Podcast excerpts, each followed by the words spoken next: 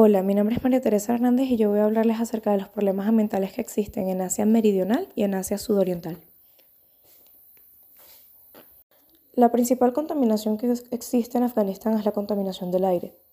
Esta se agrava en épocas de invierno, cuando los habitantes buscan eh, desesperadamente objetos que quemar para poder mantenerse cálidos en sus hogares debido a las bajas temperaturas que alcanza el país por esas fechas. En el año 2017 fallecieron 26.000 personas a causa de la polución, según indica la organización State of Global Air. Se afirma que la ciudad de Kabul acompaña a Beijing y Nueva Delhi en las urbes más contaminadas del mundo. El estudio de la calidad del aire mundial ubicó a Bangladesh como el país más contaminado del mundo y su capital, Dhaka, como la segunda capital del mundo que posee más partículas de suspensión, lo que quiere decir que en Bangladesh existe contaminación de la atmósfera, del agua y del ruido. La contaminación del agua es muy severa. El río Buriganga, que se halla en la capital que abastece a más de 180.000 personas, está sobreexplotado y dejó de albergar vida debido a los altos niveles de cromo. La contaminación del aire alcanza niveles preocupantes en la nación, con aumento de las infecciones respiratorias, cardiovasculares y de la piel de sus habitantes. Aunque Bután es un país que limita con países sobrepoblados y muy contaminantes tales como India y China, sus emisiones de CO2 son bastante bajas. Es uno de los pocos estados del mundo que no contamina. Nueva Delhi es la capital más contaminada del mundo. De hecho, 14 de las 20 ciudades más contaminadas del mundo se encuentran en la India. Debido al crecimiento de su economía, las industrias están jugando un papel fundamental en la contaminación del aire, ya que de por sí se encuentra fuertemente presente en el país, al igual que el transporte que también causa dicha contaminación. La contaminación literalmente está matando a la población india.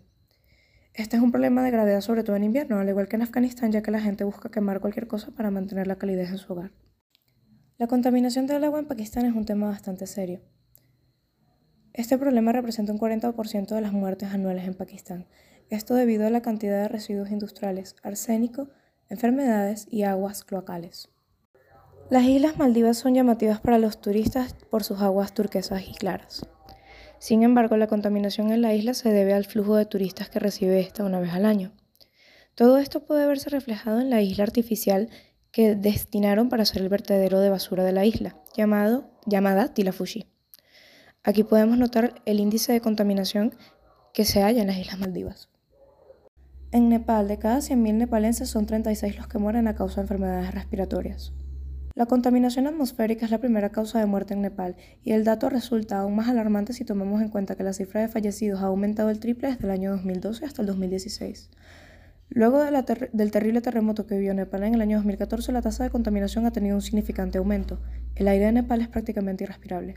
Actualmente la mayor problemática que podría presentar Sri Lanka es que el 20 de mayo de este año, un barco que salió de Singapur que trasladaba 1.500 contenedores de productos químicos ardió en llamas en el territorio del país. Y esto pudo significar la mayor tragedia marítima en la historia de Sri Lanka. Con base a todos los datos recopilados podemos concluir que la contaminación del aire es la que más presente se halla en la región meridional, además de la contaminación del agua en aquellos países que tienen límites con zonas marinas. En Asia Sudoriental, Brunei ocupa el puesto 62 entre 184 países del que menos a más contamina. En líneas generales, la polución y la contaminación del agua, aunque existen, son bastante bajas. Al igual que las Islas Maldivas, Camboya, aunque pareciera tener un nivel de vida sostenible y saludable, la contaminación que existe se debe al flujo de turistas que maneja cada año, lo que causa la contaminación por desechos plásticos en sus playas y mares. Filipinas es uno de los países que más contamina el mar. De hecho, este problema se agudizó en el año 2013 desde que en la ciudad de Manila abrieron un vertedero y todos sus desechos se tiran directamente al mar, lo que hace que los mares de Filipinas se hallen altamente contaminados debido a los residuos plásticos que en ellos arrojan. Indonesia es el tercer país más contaminante. La fuente principal de contaminación del país es la deforestación de bosques y turberas. Esto debido al proceso de industrialización.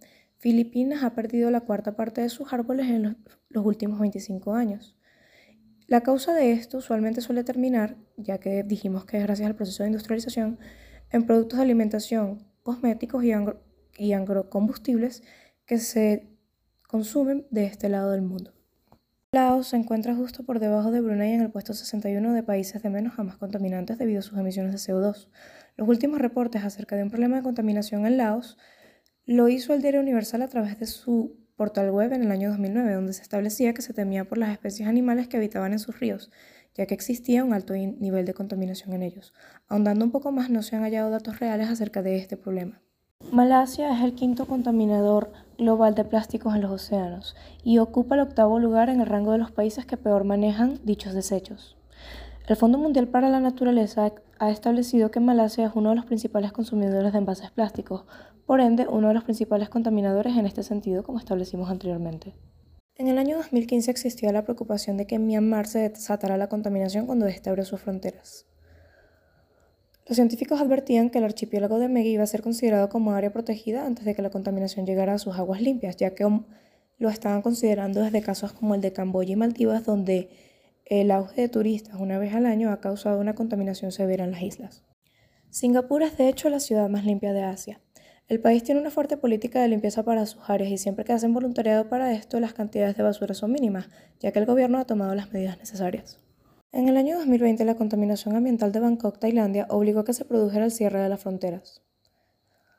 De hecho, ese año hubo que cerrar las 437 escuelas del área metropolitana de Bangkok debido a la fuerte contaminación del aire que experimentaba el país en esos momentos. De hecho, en algunos barrios del país alcanzaron puntuación de más de 150 en el índice de calidad del aire, dato bastante alarmante considerando que los niveles normales son de 0 a 50.